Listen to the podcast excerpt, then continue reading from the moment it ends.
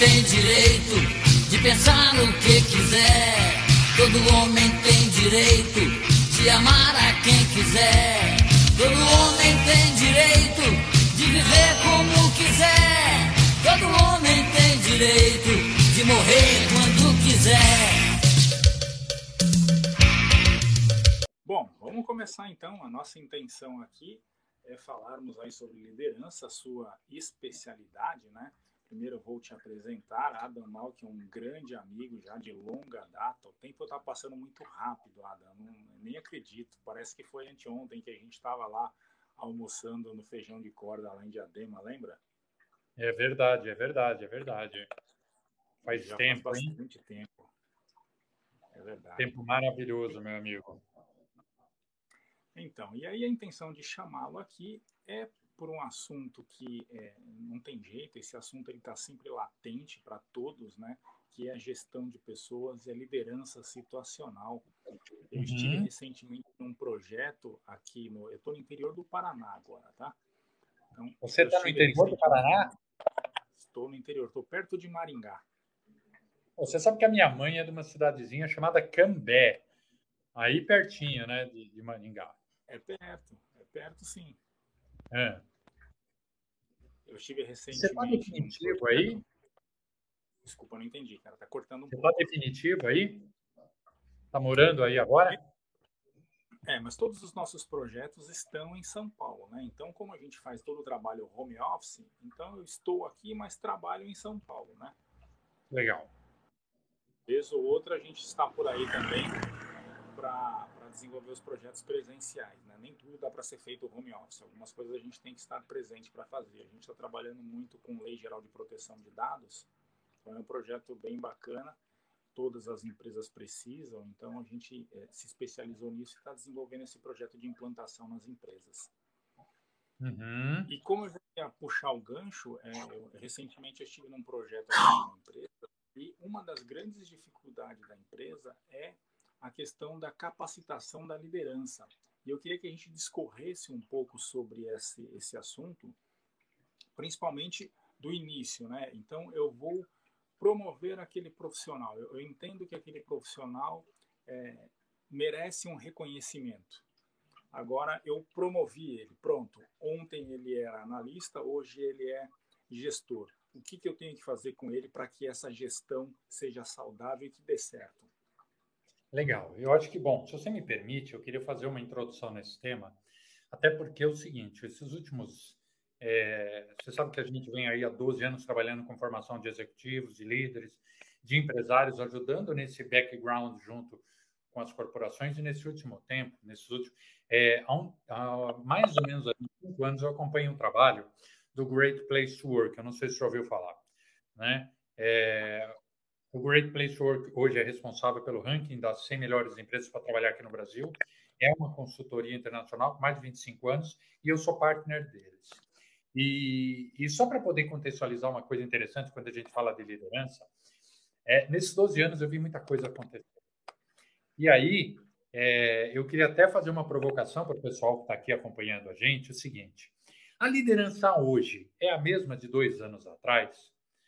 O que, que mudou dentro do ambiente corporativo?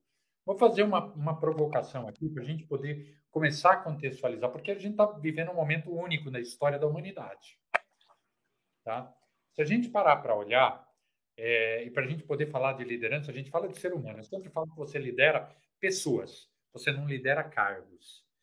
E quando a gente está falando de liderar pessoas, a gente vai entender o conceito da própria liderança situacional, que é um conceito já bem, é, é, já bem maduro, mas a gente precisa trazer ele, eu acho importante a gente trazer ele para a contextualização do momento que a gente está passando. Okay? Então, vamos lá. A gente está pegando um, um, é, um, um, um, profissional ali, que ele hoje estava na posição, está na posição ali de, de júnior, vamos colocar desse jeito, ou sênior mesmo na posição que ele está, e aí, por, necessidade, por, por situações dentro da corporação, ele decide promover esse cara. Né? Aí eu fui lá, aí o diretor falou, olha, vamos promover o Iriam, porque o Iriam tem feito uma coisa bem legal. Né? Dá para a gente ver o chat por aqui ou não? O pessoal que está aqui acompanhando a gente? A tua voz sumiu para mim, William. Teu som. Teu microfone. Tá no mudo. Pronto. Conseguimos ver assim, inclusive no YouTube a gente consegue também, que passou uma moto aqui. Você está em casa, né? Você tem desses problemas, né? Aí eu, eu mudei. Eu estava com o meu cachorro aqui embaixo montando agora. Mas vamos lá. Se o pessoal estiver aí assistindo, eu gostaria de ouvir das pessoas que estão aqui com a gente o que, que elas perceberam que mudou hoje dentro do ambiente corporativo. Né? O pessoal que está aí ouvindo a gente, será que mudou alguma coisa nesses últimos dois anos? Vou, fazer um, vou trazer alguns números interessantes aqui. A OMS é, fez, alguma, fez algumas pesquisas nesse, nesse último tempo aqui é, e aumentou em mais de 50%. E alguns, algumas pessoas estão falando aí, dependendo da região e dependendo do setor, chega-se a beirar 73% do índice de burnout dentro das empresas. Ou seja, nós estamos falando de profissionais que já não estão mais estressados, eles passaram do nível de estresse. Existe uma diferença entre estresse e burnout. Ok? E quando eu estou falando de burnout, quando a gente começa a subir na escala hierárquica dentro da corporação, esse índice começa a ficar ainda maior. Ok? Por quê?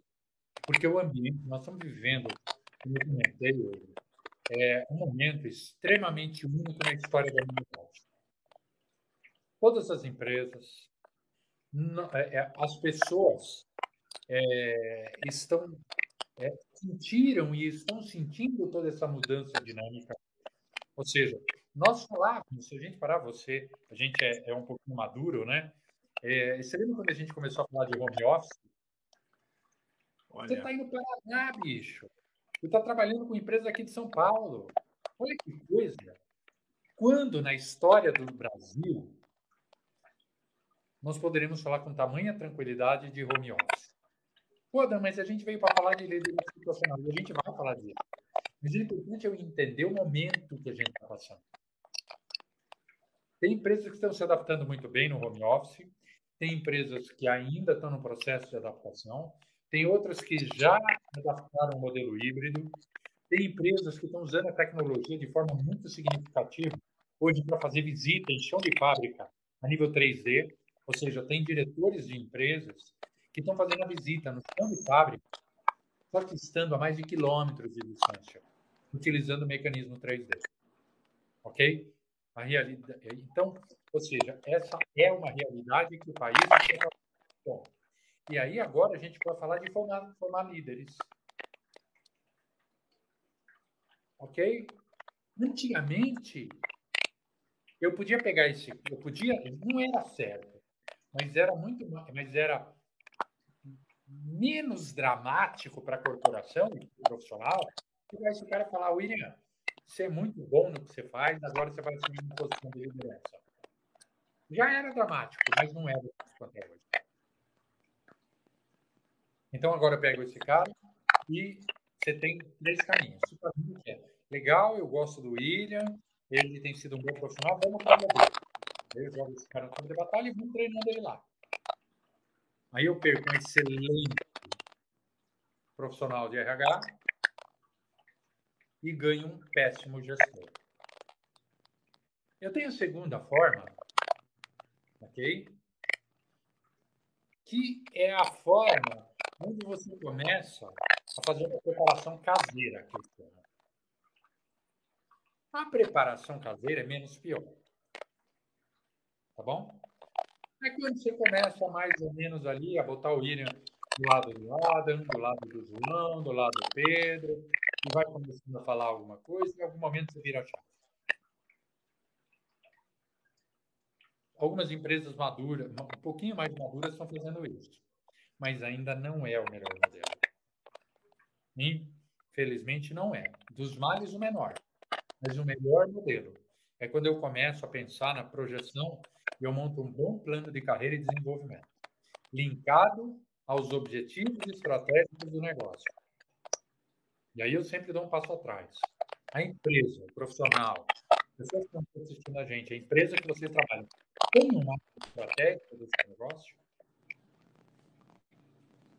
É a primeira pergunta importante. E como é que eu vou desenvolver líderes de forma estratégica, porque formar líderes é estratégia de negócio. Eu não promovo o cara porque eu gosto dele. Me permita, eu sou um cara muito voltado para ser humano. Sou muito voltado. Mas eu sou muito voltado para resultado. E não adianta promover alguém porque eu gosto dela, porque aí vai acontecer o seguinte: eu vou perder um excelente profissional na área que ele estava e vou ganhar um péssimo gestor. E depois eu ainda vou ficar culpando ele. Então a gente precisa. Vai lá. É interessante quando você traz aí o tema de que nós evoluímos muito né, nesses últimos dois anos por conta desse cenário, dessa pandemia, né? É, tudo foi muito acelerado. A reforma trabalhista de 2017, 11 de 11 de 2017, previu o teletrabalho, mas até então não tínhamos ideia de que esse teletrabalho seria efetivamente um home office da forma que está sendo feito hoje. Então, muitas empresas ainda têm dúvida de como conduzir essa situação. Deixo apenas os meus gestores em home office, como é que eu vou mensurar a produtividade deles? É de fato é necessário mensurar essa produtividade? É, se eu contrato gestores, tem uma frase bacana do, do Jobs que ele diz que contrata pessoas para ajudar a empresa, né? E não para ele ensinar as pessoas, é o contrário. Então, se eu tenho gestores capacitados, é, eu preciso de fato mensurar a produtividade ou é, a entrega do resultado por si só, na minha apresentação de DRE no final do mês, vai ser aí sabotar para mostrar que ele teve um, seu, um, um, bom desempenho. Eu preciso, então, pedir para que esse gestor é, entre conectado às 8 da manhã e saia às 18, ou eu consigo deixar ele de, for de forma flexível e com isso também dou uma boa motivada nele. Como é que você vê esse cenário hoje, estando dentro de grandes empresas, esse comportamento das empresas em relação ao home office com a sua liderança? Aí vem uma coisa interessante. Eu vou trazer para você algumas coisas. Eu acho que é, um projeto feito pelo foi, foi, um projeto do Google. Depois o pessoal que está na internet pode entrar lá, dar um Google, chamado Projeto Aristóteles. Tá bom? O projeto Aristóteles é um projeto do próprio Google. É, eu vou resumir isso aqui, mas é o seguinte: é, para contextualizar, o Google tentou entender. O Google tem equipes multidisciplinares espalhadas pelo mundo, equipes de projetos, tá bom? É, e ele percebeu que essas equipes remotas, algumas equipes tinham alta produtividade e outras tinham produtividade mediana e outras produtividade baixa. Bom, é, e aí ele começou, o Google, na verdade, na verdade, na verdade, é uma ferramenta de algoritmo, é uma ferramenta de números, de, de é, entender ali, né? É, a gente fala que é uma ferramenta de pesquisa? Não é. Ferramenta de pesquisa é, é, é, é, a ponta, é a pontinha do iceberg. Na verdade, é, ele é uma ferramenta é, de análise de dados. Pronto. Tá bom? Isso que o Google é. Então, ele analisa dados e ele transforma esses dados em informação para pegar essas informações e usar. Bom, e aí ele começou a tentar entender, William, por que ele queria entender o porquê que algumas equipes remotas ou espalhadas a nível global tinham uma performance muito acima da média comparado a outras que não. Bom, primeira coisa, é uma das coisas que ele tentou avaliar, ele levantou, começou a levantar hipóteses e validar essas hipóteses ou descartá-las. Então, uma das coisas que eles começaram a olhar é o seguinte: olha, é, a gente está falando de equipes com perfis comportamentais diferentes. O próprio DISC, que eu, eu utilizo aí há muitos anos, a gente, quem está aqui com a gente, se alguém é do RH, deve conhecer o DISC. É, é uma ferramenta extremamente válida para perfil comportamental e eu mesmo a uso. Aí eles falaram, puxa, nós estamos falando de perfis comportamentais diferentes tal. Bom, na análise de dados deles, eles entenderam que perfil comportamental que se completam tem importância? Sim, mas não é o fator-chave. Aí eles foram para uma outra hipótese, outras hipóteses. Uma delas foi, ah, a gente está falando de equipes multidisciplinares. Então, estou falando de pessoas com conhecimentos diversos, né, características diversas tal entenderam que isso faz parte de uma equipe de alta performance, principalmente as equipes remotas? Sim, mas não é o fator-chave. Aí eles começaram a validar e chegaram numa coisa chamada segurança psicológica. Tá bom? Traduzindo para o português. E o que é segurança psicológica? E aí eu vou trazer para você uma visão que eu vejo. É onde o colaborador tem, junto com o seu líder, segurança emocional. Eu tenho uma relação com você, William, ou com meu líder, de tal forma que eu me sinto seguro emocionalmente para poder me expressar, onde eu não vou ser julgado, onde eu não vou ser criticado, onde eu não vou ser menosprezado, onde todos os membros do time trabalham de forma unida. Trabalham de uma forma emocionalmente madura. De uma forma feliz, alegre. Não importa se você está lá em Pará ou se você está em Belém do Pará. Mas a gente tem uma segurança emocional e o líder é o responsável por isso. Principalmente o líder é o grande responsável por traçar essa segurança emocional. E aí a gente começa a expandir essa percepção, William, para sair do modelo tradicional, onde eu começo a falar que eu vou mensurar o meu colaborador se ele está entrando às 8 horas para trabalhar e saindo às 6. Mas a entrega está vindo no custo adequado, está vindo com a qualidade adequada, no tempo esperado, e esse colaborador está engajado com o propósito, com a missão, com a cultura corporativa, mesmo estando lá do outro lado,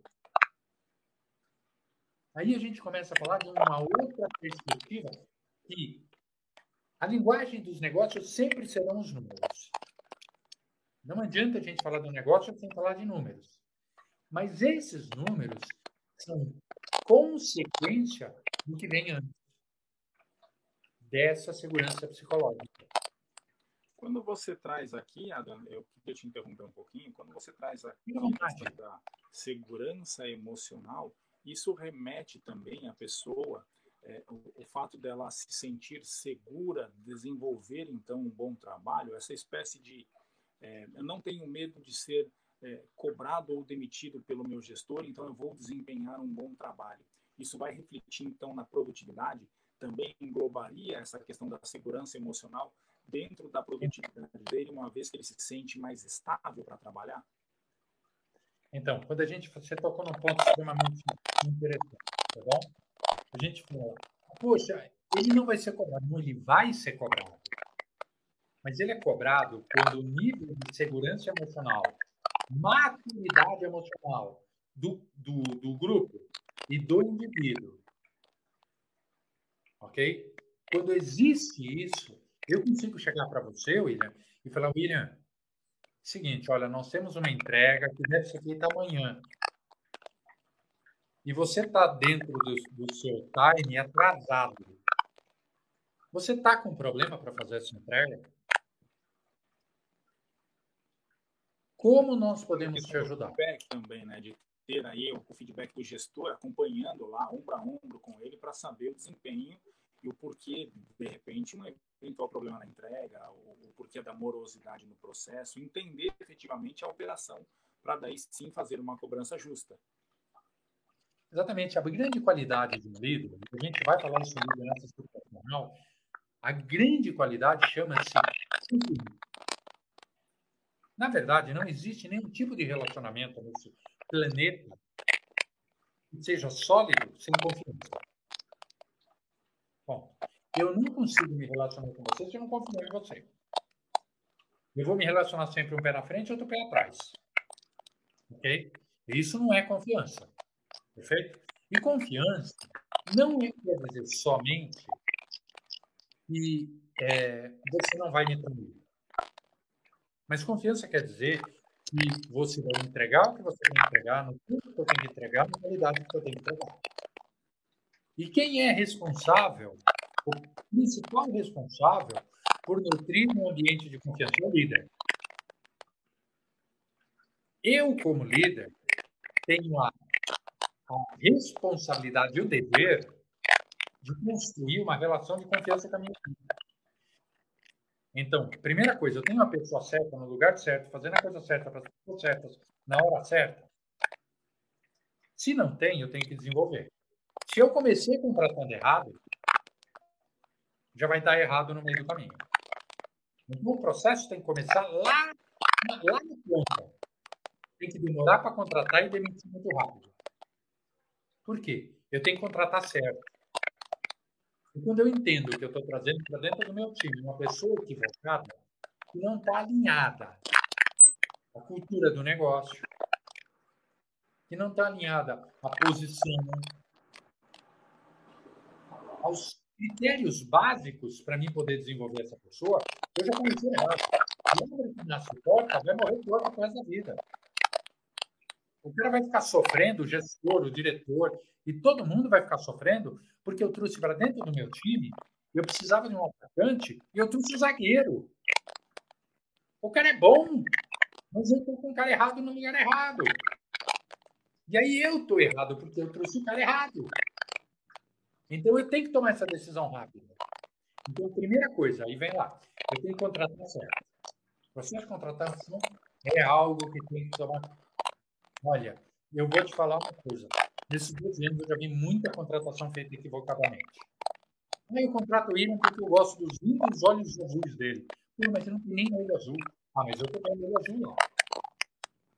E aí coloco esse cara lá, e aí eu queimo o cara, queimo todo o grupo, queimo todas coisas. Bom, então tem que começar certo. E aí eu, como líder, eu contratei o profissional certo e eu tenho que começar depositando a confiança nele. Por quê? E aí vem uma outra, uma outra é, coisa que também é, é errado. Falar, ah, mas o meu funcionário tem que confiar em mim. Primeiro ele ganha minha confiança. Esquece, não é assim que funciona. Esse discurso funcionava há 20 anos atrás. Hoje não funciona mais. Esse cara não confiar em você, ele vai embora. Se ele olhar para você e ver que ele não, não está confortável, ele vai embora. Principalmente essa geração nova. Então você tem que começar confiando. Eu começo depositando a minha confiança em você. E aí você vai perceber que, que eu confio em você, você vai começar a confiar em mim. E eu estou depositando confiança, confiança, confiança. E essa confiança não tem retorno, aí eu contrato errado. E aí eu volto ao processo. Agora, então vamos lá. O ambiente de confiança é fundamental quando a gente fala hoje. Nós, como colaboradores, devemos confiar na organização que a gente faz parte. E isso, quem, quem é o fiel da organização é o diretor. E isso que começar top-down. E muitas vezes, dentro do nosso processo de coaching voltado para a diretoria, a gente trabalha isso. Muitas vezes o diretor quer, mas ele não sabe como. Então, começa de cima para baixo. Os colaboradores começam a confiar na organização. A organização começa a confiar nos colaboradores. O líder confia na sua equipe e a sua equipe confia no seu líder. Quando existe esse ambiente, a gente começa a falar remoto, presencial, híbrido. São questões de ajustar processo. Eu vou poder cobrar de você. Quando você coloca que tem que ser aí o top-down, né, de cima para baixo, as, as mudanças da, da, gestão, enfim, é, a gente começa a remeter então ao estilo de liderança. É, em geral, a gente não pode aí generalizar, mas em geral, a diretoria tem um pouco mais de energia no sentido de resultado, né? Então ele, ele vai ser sempre um pouco mais enérgico, cobrando o resultado, independente da postura, se aquele é um pouco mais permissivo, se ele é um pouco mais democrata, se ele é um pouco mais autocrata, enfim, trazendo para essa questão do estilo de liderança. A diretoria deveria se familiarizar um pouco mais com esse estilo de liderança para poder aplicar então a liderança situacional, porque eu vou ter o meu resultado é, conforme eu consigo extrair o melhor daquele meu gestor. E com isso eu vou ter que atuar conforme a situação. Se ele é uma pessoa um pouco mais é, que conversa um pouco mais com a equipe, então não adianta eu agir de forma autoritária com ele, porque ele não vai conseguir responder dessa forma. Eu teria que ser também um pouco é, é, articulador com ele, talvez, talvez seja essa palavra. O que, que você pensa a respeito? Bom, vamos lá. Uma coisa é, uma, eu sempre falo que uma, eu falo é, que uma empresa ela vive de resultado. Então, ela precisa entregar resultado. E aí vem uma coisa interessante.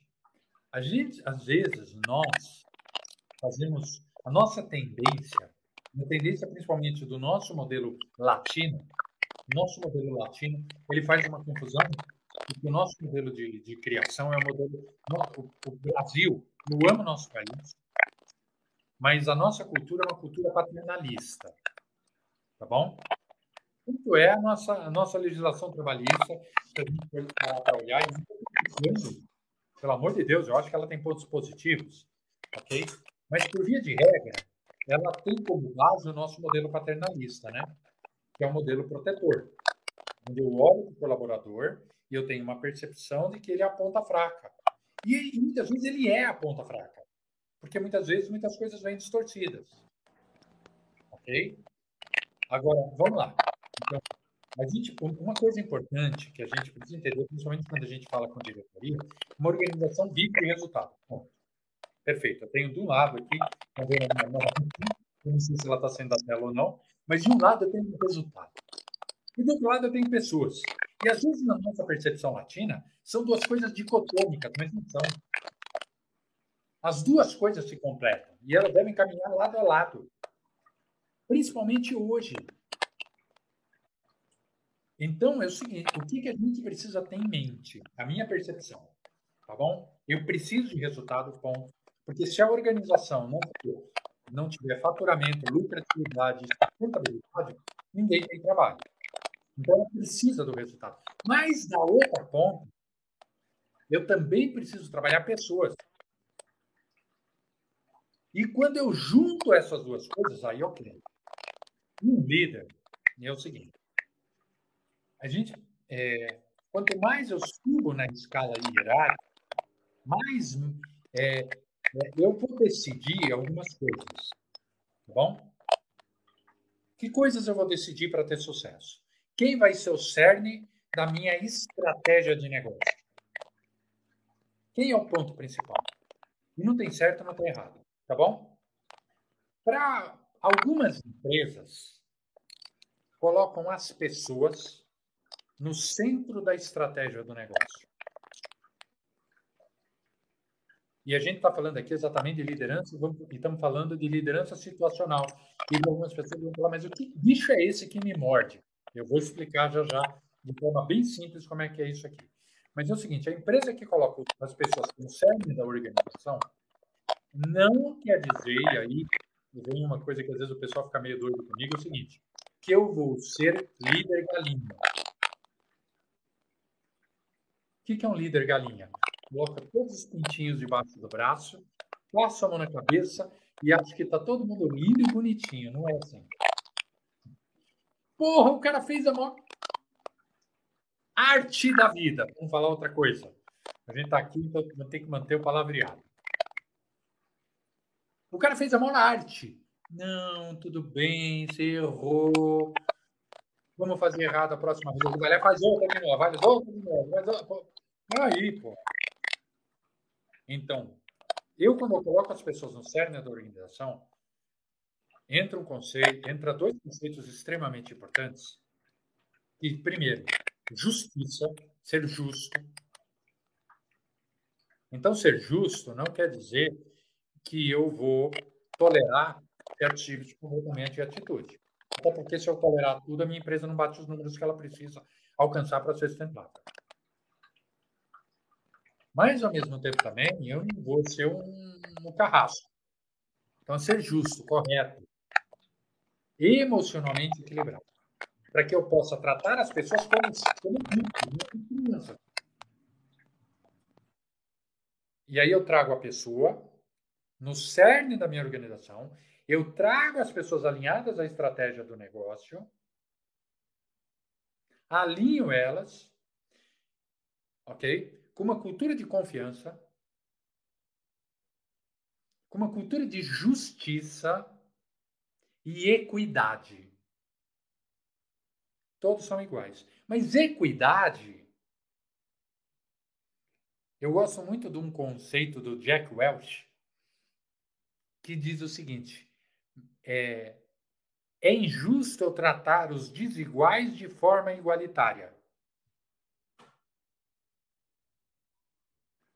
É interessante que quando a gente fala em equidade, a gente cai até na matéria constitucional, e aí já entra na minha área do direito. É, as pessoas não acabam não vendo a equidade da maneira com que ela deveria ser absorvida. Porque é justamente é. esse ponto, com a frase que você usou do Jack Welch, em que eu não posso tratar pessoas que têm uma, uma deficiência de maneira igual às pessoas que estão mais desenvolvidas na empresa.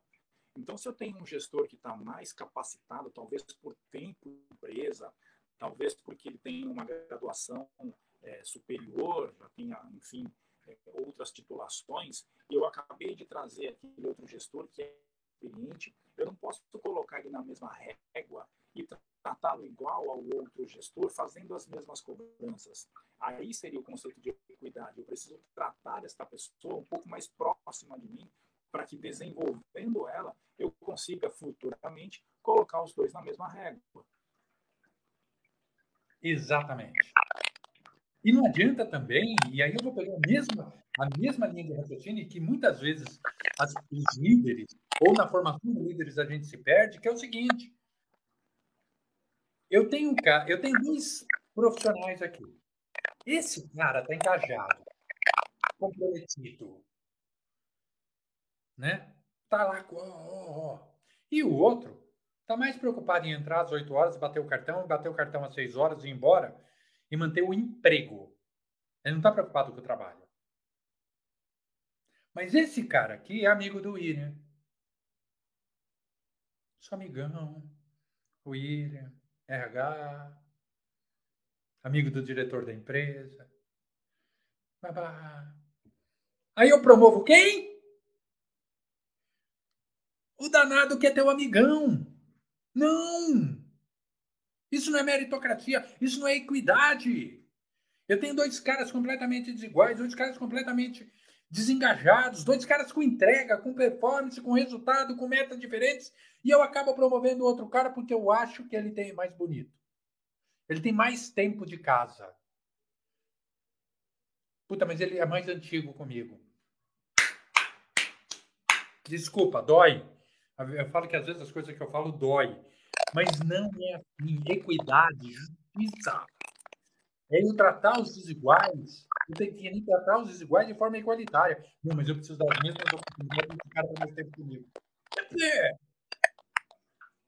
Desculpa, mas não é assim.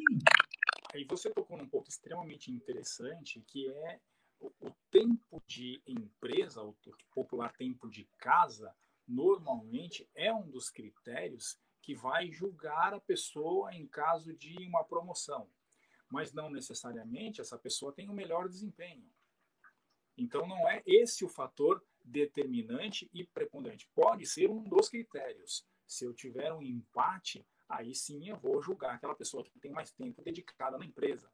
Mas eu não vou usar isso como fator exclusivo ou como primeiro fator decisor para que eu tenha uma pessoa, porque eu vou gerar uma desmotivação. Certamente eu vou gerar uma desmotivação. Eu tenho alguém que entrega muito, o outro que não entrega porque está mais tempo, que de repente até se acomodou um pouco na empresa. E aí ele vai ser promovido e eu que estou me dedicando não. Eu vou gerar um problema interno muito grande e isso vai resultar e vai desdobrar para toda a minha equipe. Eu como gestor, infelizmente, a gente não consegue separar muito bem as emoções, acaba refletindo para a minha equipe a minha insatisfação. E você sabe aí o que, que o cara cria? Ele cria cultura que ele não quer. Porque cultura é aquilo que acontece dentro da corporação quando eu não estou lá.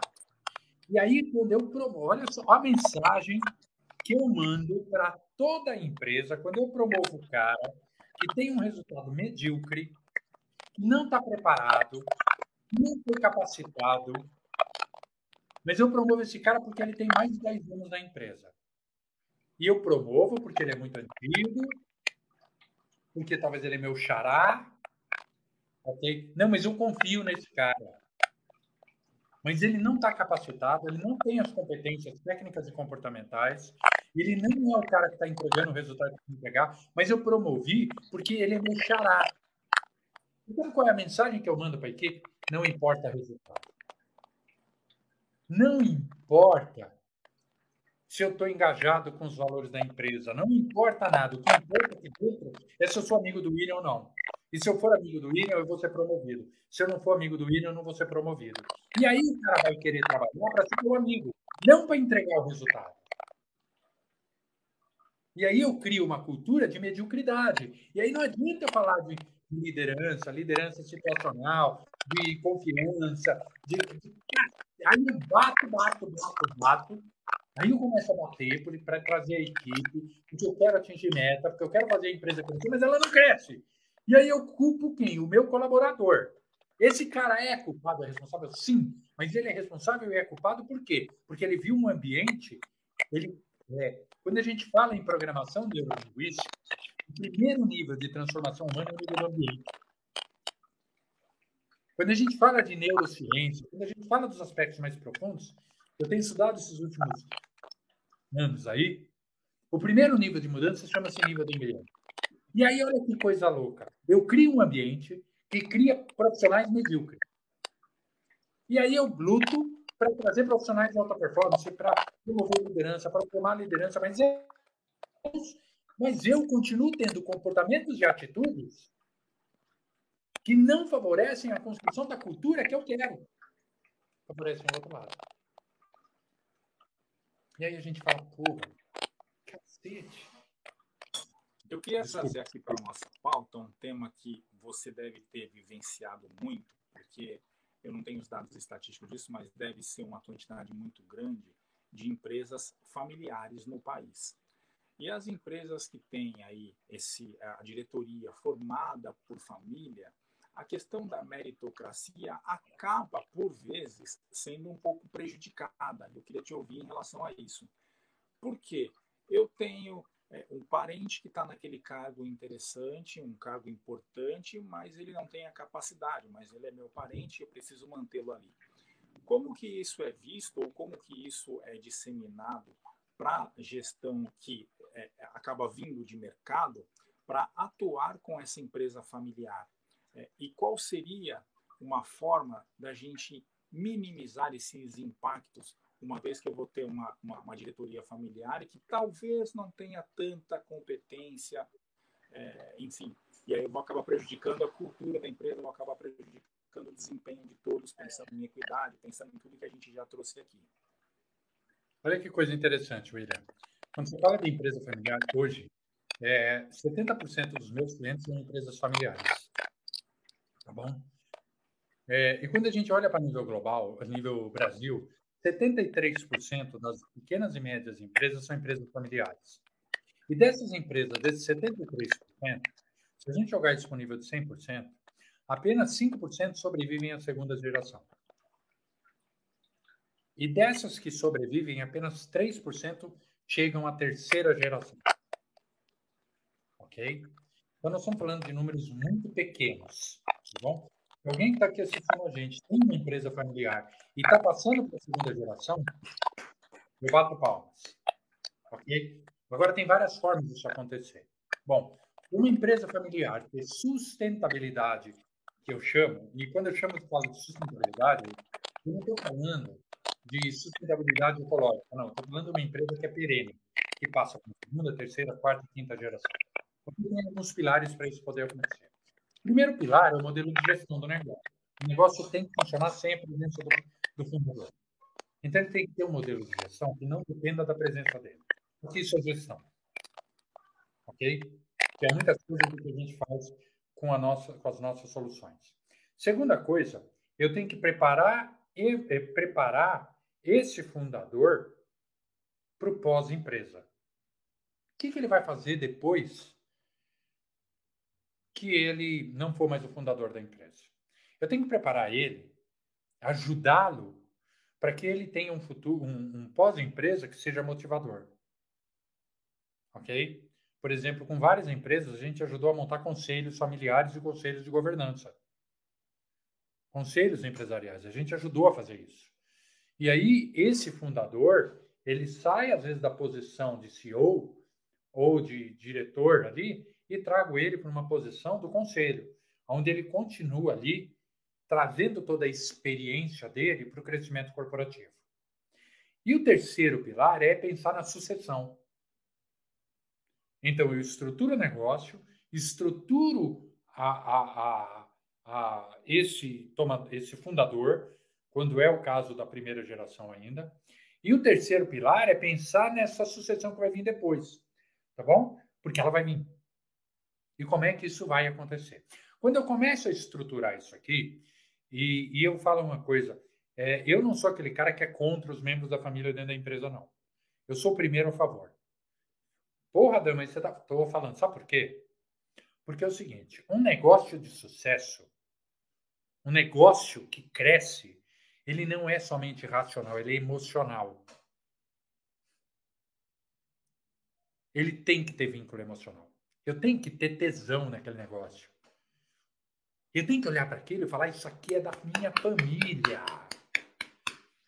Isso aqui vai crescer eu vou ajudar isso a fazer crescer. Porque isso aqui é o legado da minha família. Entende?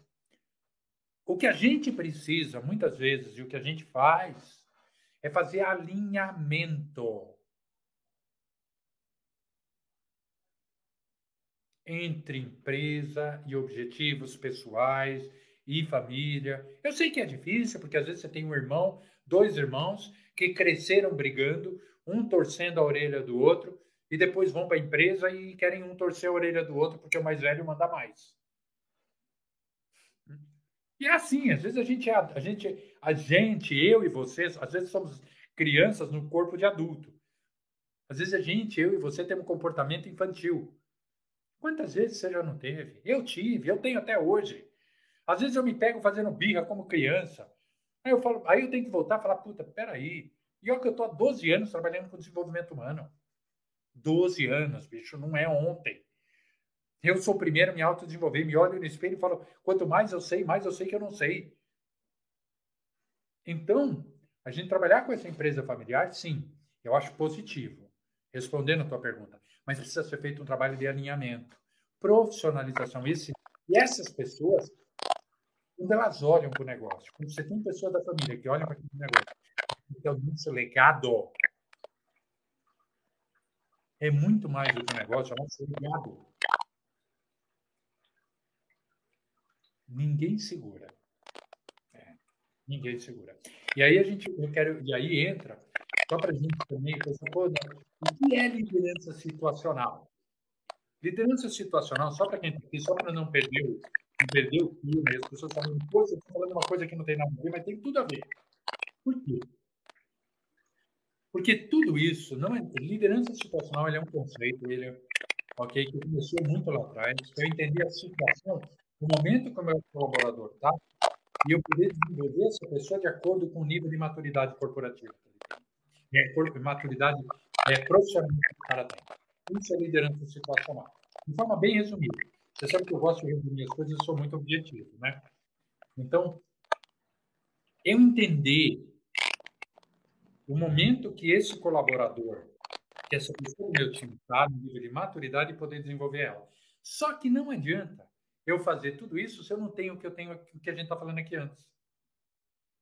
Porque senão, eu vejo tanto, Irã, as pessoas, muitas, muitas empresas, quando a gente começa o trabalho, ah, vamos desenvolver a liderança. Ótimo. Mas depois a gente vai ver que o trabalho precisa ser feito um passo antes. E aí a gente tem que. Eu tenho cases fenomenais. Se as pessoas entrarem no meu YouTube lá, vão ver depoimentos da ponta do iceberg. Tem muito empresário, muito executivo, muito líder que não quer dar o depoimento e eu respeito.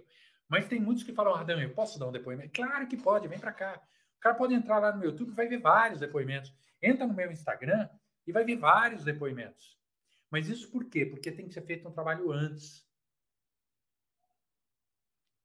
E aí, quando a gente fala dessa liderança situacional, basicamente é importante o líder que está aqui assistindo a gente, as pessoas que estão que estão trabalhando com desenvolvimento humano, você entender que existem quatro níveis, basicamente, de maturidade profissional. Se você olhar o Nine Box, ele tem como base esses quatro momentos. Todas as ferramentas de desenvolvimento humano, de uma forma clara, de outra forma não, a gente vai passar por esses quatro níveis de maturidade. Eu preciso entender. Então você tem o nível 1. Nível 1 de maturidade é a primeira infância. Então esse cara chegou. Então vamos lá. Eu contratei o William para trabalhar comigo. Esse cara está chegando na minha empresa agora. Provavelmente ele vai chegar, provavelmente não, ele vai chegar no nível 1. Mesmo que ele seja um profissional sênior, eu tenho que entender que ele está chegando no nível 1. O nível 1 é o nível quando ele ainda não tem todos os conhecimentos adequados. Ele ainda não conhece a, a cultura da minha empresa, ainda não conhece os processos. Se ele é um cara que eu estou tirando de uma posição júnior para levar ele para uma posição de liderança, aí ele está no nível quase zero. Porque ele nem conhece de liderança, ele não sabe, por exemplo, as 10 competências de um líder de sucesso. Ele nem sabe quais são. Então eu vou ter que o quê? Treinar esse cara. Eu vou ter que passar conhecimento para ele. Como que você passa conhecimento? Existem N formas. Tá bom? N. No nível 1, eu preciso nutrir esse cara de conhecimento. Ok? E muitas vezes nesse nível 1 é a hora que ele vai ver alguém fazendo. É importante eu garantir que ele vai ter os conhecimentos adequados e que ele vai ver alguém fazendo. Por isso que a gente fala que você não promove um líder. Você não tira o cara de lá e fala, toma, tá aqui. Não, eu, ele não, ele se transforma em um líder. E eu promovo na hora que ele já é o líder. Então, ele se transforma, grava muito bem isso que, a gente tá, que eu estou falando aqui. Ele se transforma num líder para depois eu, eu promovê-lo para o cargo de liderança. Então ele já é antes. Ok? Só, só para eu entender aqui o que você é, essa afirmação, é, ele primeiro se torna um líder para depois ser promovido. Então eu observo primeiro o comportamento de gestão que ele já vem é, tendo por si só, para daí se identificar, este é o cara que eu vou promover.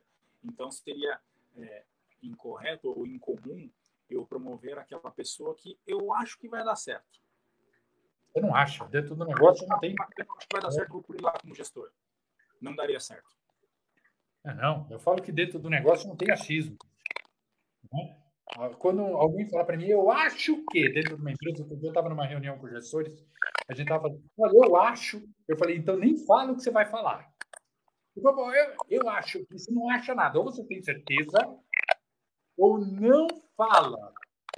Porque senão você vai tomar uma de virada aqui. Então, dentro do negócio não tem espaço para negócio é negócio. O mundo corporativo é mundo corporativo. Bom, então como é que, tem, como é que seria o mundo ideal? Nós estamos falando do mundo ideal. Nem sempre as coisas acontecem no mundo ideal. A gente também tem que ter consciência disso. Mas no mundo ideal, o que, que eu faço? O próprio Rancharan, Rancharan comenta o seguinte: bons líderes são forjados no campo de batalha. Então, forma esse cara lá embaixo.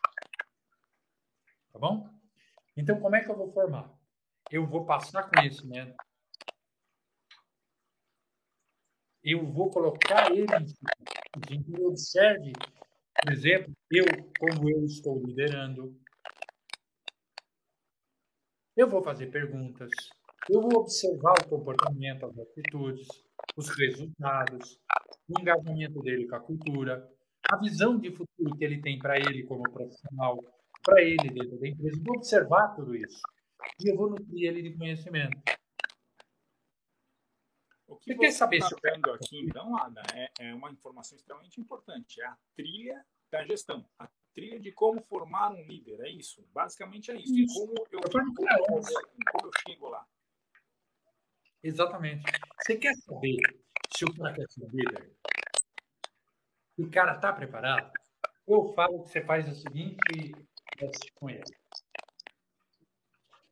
William, tem esse livro aqui, eu estou te dando de presente. E depois de um mês pergunta se ele leu. Bacana. Dá um livro de liderança para ele.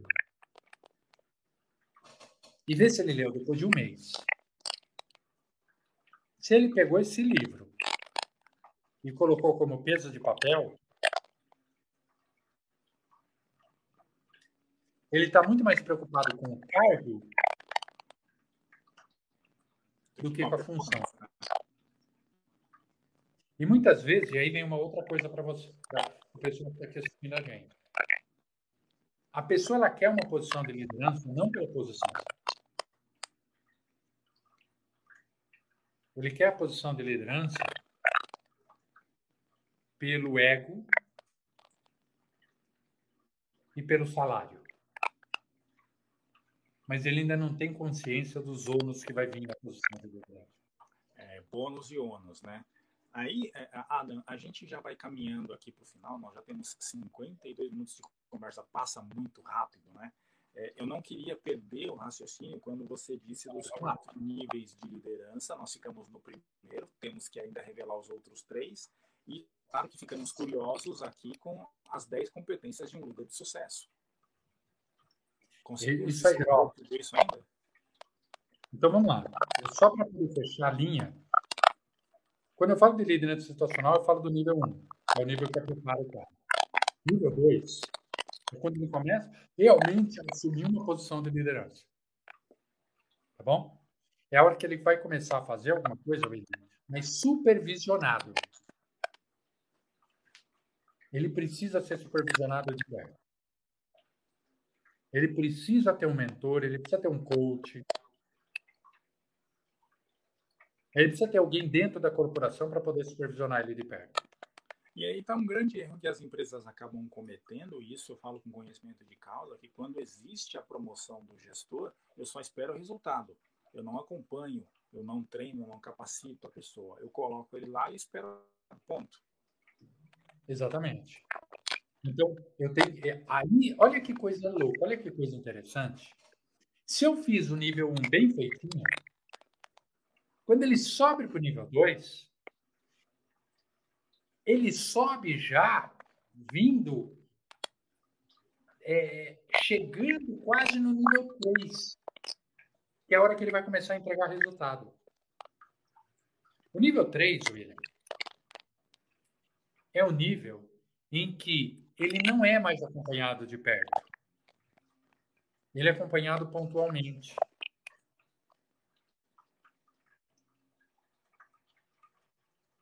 E aí ele vai depois para o nível 4, que é a hora que o cara está no nível de maturidade sênior, que é a hora que eu chego para você e falo, William, ó, tua meta esse mês, tua meta do trimestre, tua meta semestral, tua...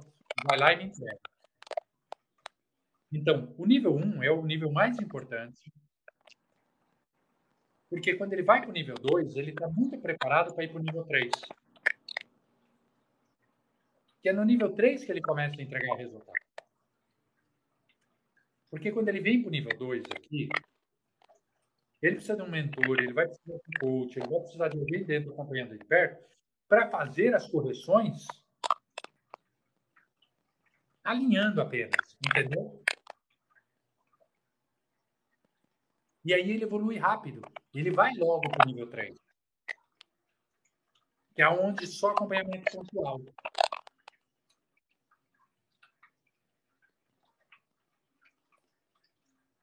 E aí sim eu começo então a ter os resultados, né? Uma vez que eu fiz o primeiro acompanhamento, né, o nível 1 e 2, chego no terceiro, pontualmente eu já começo a ter os resultados. Eu começo a ter a colheita aqui, né?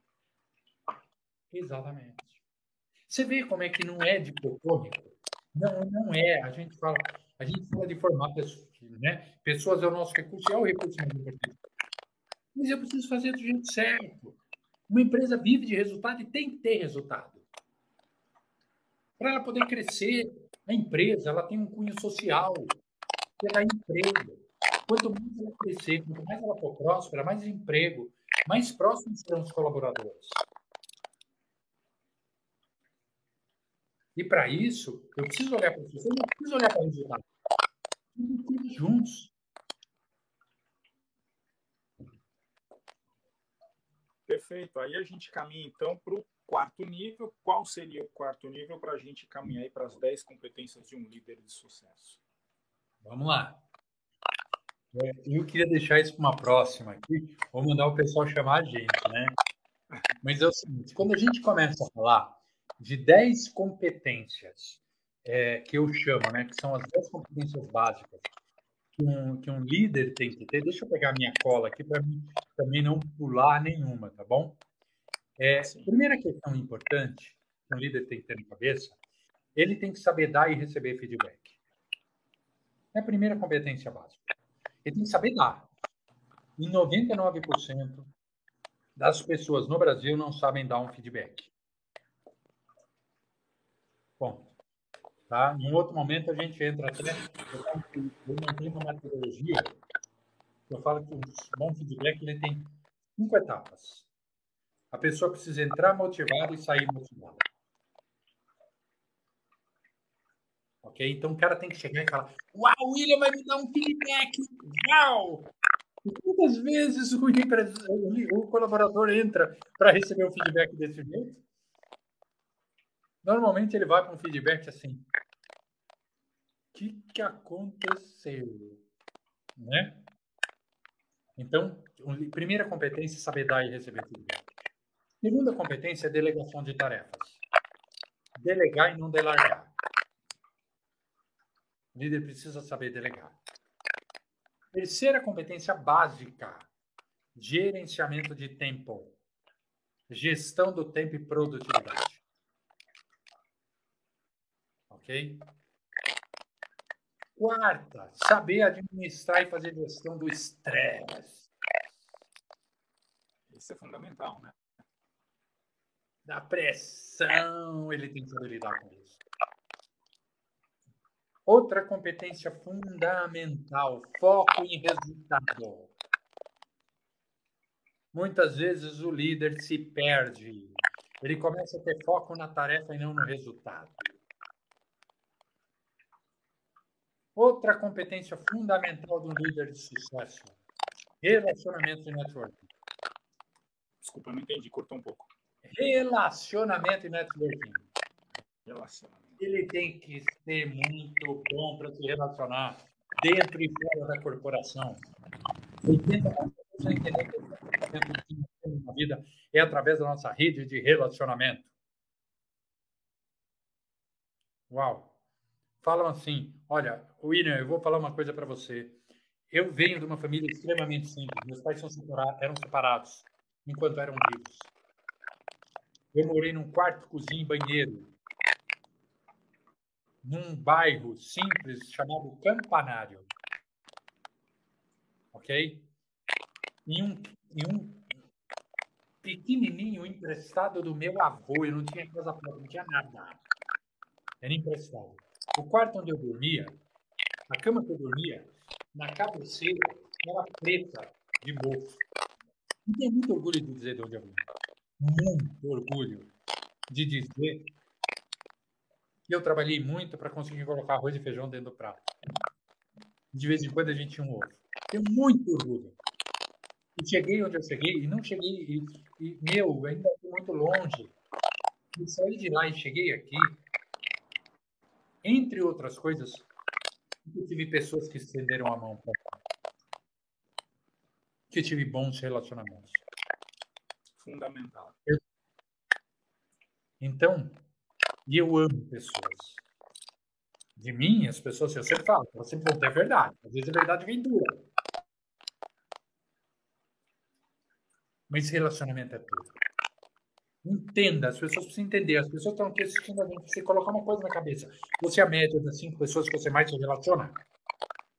Se você está se relacionando com pessoas que te trazem para baixo, você vai para baixo. Bom, se você está lidando, relacionando com pessoas medíocres, e nada contra, pelo amor de Deus, isso não é um sentido pejorativo, mas isso vai crescer. Se você tiver pessoas que vão olhar na tua cara e vão dizer o que você precisa, não o que você quer, com amor, carinho. Vamos dizer. O que querem é o melhor. Outra coisa importante, liderança de times, fazer gestão das pessoas. Entender que ele está lá para servir, para liderar, para às vezes ser chefe, às vezes vai ser gerente, e às vezes ele vai ser chefe e vai ter que ser. Vai ter momentos que ele vai ter que bater na mesa e falar que manda aqui sou eu. Porque se ele não fizer isso, às vezes ele vai perder o controle. Não é sempre, não é sempre, mas vai ter momentos que ele vai ter que se posicionar. Saber desenvolver pessoas. Outra competência fundamental. Ele tem que saber desenvolver. Saber o jeito certo, a forma certa. Uma questão também, Adam, que é o principal dessa questão de desenvolvimento, é de você é, não temer. Se eu desenvolvo alguém, alguns gestores, eu acredito que seja uma minoria, mas alguns gestores acreditam que desenvolver alguém que está, abre aspas, abaixo dele, pode então depois puxar o seu tapete porque está com competência correlata. E na verdade não. Desenvolver pessoas, você sempre evolui junto com esse processo, né? Sim, sim. Eu vou contar uma historinha para você rapidinho. Eu, eu desenvolvi um cara há muitos anos atrás. Foi meu subgerente, passou o tapete, puxou o tapete. Eu fiz isso. Ele tentou puxar meu tapete. Depois de alguns anos, ele voltou para mim, olhou para mim e me pediu desculpa. E eu, quando eu sou um bom gestor, um bom líder, se você for bom, você não tem medo. Você sabe ter medo. Desculpa que eu vou falar, se você for mediano. Se você for bom, a empresa não vai querer te perder. E se te perder, você vai achar outro rapidinho. que você pode. Então, só tem medo quem é médio.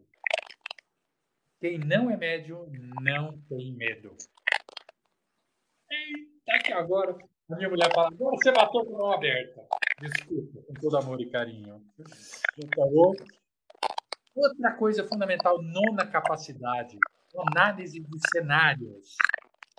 Um bom gestor tem que ter uma capacidade de olhar, um bom líder, de olhar do todo, ver como as coisas se interrelacionam dentro e fora da corporação, dentro e fora do seu time, dentro e fora do seu departamento. Entender que você não é uma ilha.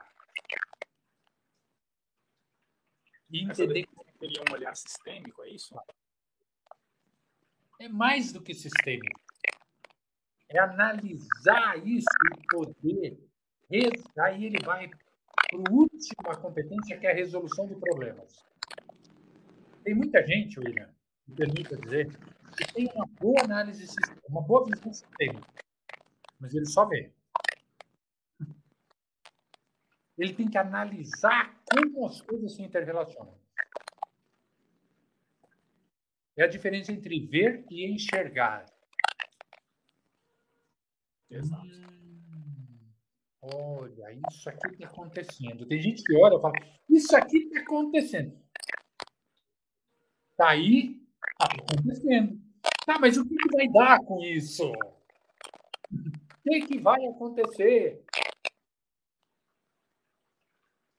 O que, que, pode acontecer? Quais são as consequências? Como é que as peças do tabuleiro vão se mexer? É olhar para frente, é visão de futuro.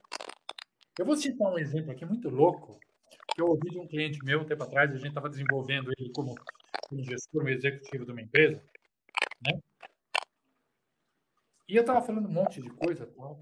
Aí ele fez uma analogia que eu achei fenomenal. Eu falei, eu vou usar isso aqui pro resto da vida. Você me permite? Eu falei, pode usar. Aí eu falei, tá bom. Eu estava falando de liderança. Aí ele virou para mim, ele é evangélico, né? Aí falou, ah, já sei. Eu tá. Ele falou, você está falando para mim que eu vou ter que fazer o que Moisés fez. Eu falei, tá bom, e o que, que Moisés fez? Ele falou, ele, ele passou 40 anos educando e orientando o povo. Falei, como assim? Ele falou, Ele orientou dizendo para o povo que eles estavam indo para a Terra Prometida, para onde eles estavam indo. Visão de futuro. Missão. Aonde nós vamos? Nós vamos para lá. E educou, dizendo para as pessoas: olha, se vocês fizerem isso, vocês não vão chegar lá. Olha, tem que fazer isso. Aí foi lá, paga dos 10 mandamentos. Segue os 10 mandamentos aqui que vocês vão chegar lá. Se não seguir isso aqui, vocês vão morrer. Morreram tudo no, no deserto.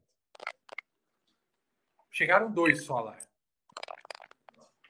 Aí eu falei, ótima analogia. Então, a partir de agora, você vai fazer duas coisas na sua empresa.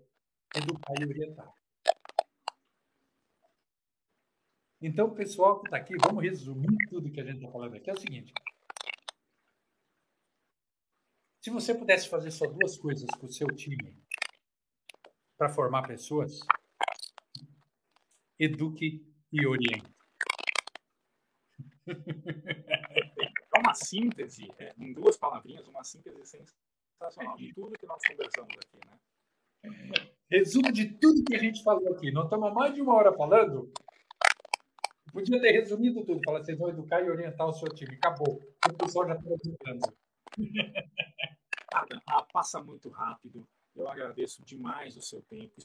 Espero que tenhamos aí é, outras oportunidades para trazer outros temas também temas que você já deixou a gente aqui é, com curiosidade, a questão aí da neurolinguística, seria um tema interessante para a gente discorrer um pouco aqui também, para as pessoas terem essa, é, terem essa noção né, da importância disso e como isso impacta também para a liderança. Então, já fica o convite aqui para a próxima. Agradeço imensamente o seu tempo, agradeço imensamente dividir o seu conhecimento conosco. Vou já te pedir, como sou profissional em proteção já peço autorização sua, e aí eu vou acordar o seu de acordo, para transformar esse material em podcast, deixar disponível no canal da Knife, compartilho com você para que a gente divulgue esse vídeo, que é de um conhecimento muito bom, muito grande e muito gratificante. Eu que agradeço, é um prazer estar com você. Pessoal que está aí assistindo a gente, se quiser depois, tem o nosso Instagram, que a gente, eu compartilho muita coisa no Instagram, sabe? Né? Então, lá no, é, no meu Instagram, Adanokia, você vai me achar, tem dois lá, o oficial, né? E tem o outro que é o Adanokia. A gente compartilha muita coisa por lá, vai ser um prazer. Se a pessoa tiver dúvida, pode chamar a gente no direct. É, ou eu tô lá, ou alguém da minha equipe, da equipe, é, vai estar tá lá para poder tirar dúvidas, para poder, de alguma forma, contribuir. Porque, no fundo, no fundo, nós somos nessa terra, meu amigo. Uma palavrinha chamada contribuição. A gente vai deixar um legado né? É, o seu lema já, a Knife está fazendo, vai fazer 11 anos já. O tempo passa muito rápido. O nosso lema há 11 anos, disseminar conhecimento e contando com um bom relacionamento que a gente, graças a Deus, construiu ao longo desses 11 anos. Dentre esse relacionamento está você, que é uma satisfação para mim, certamente uma satisfação, e agradeço demais. Então tá bom. Meu amigo, muito obrigado. Vamos tomar nosso vinho, vamos jantar. Ok? Porque tem alguém lá me esperando. Um abraço, meu amigo. Um abraço, obrigado. Próximo.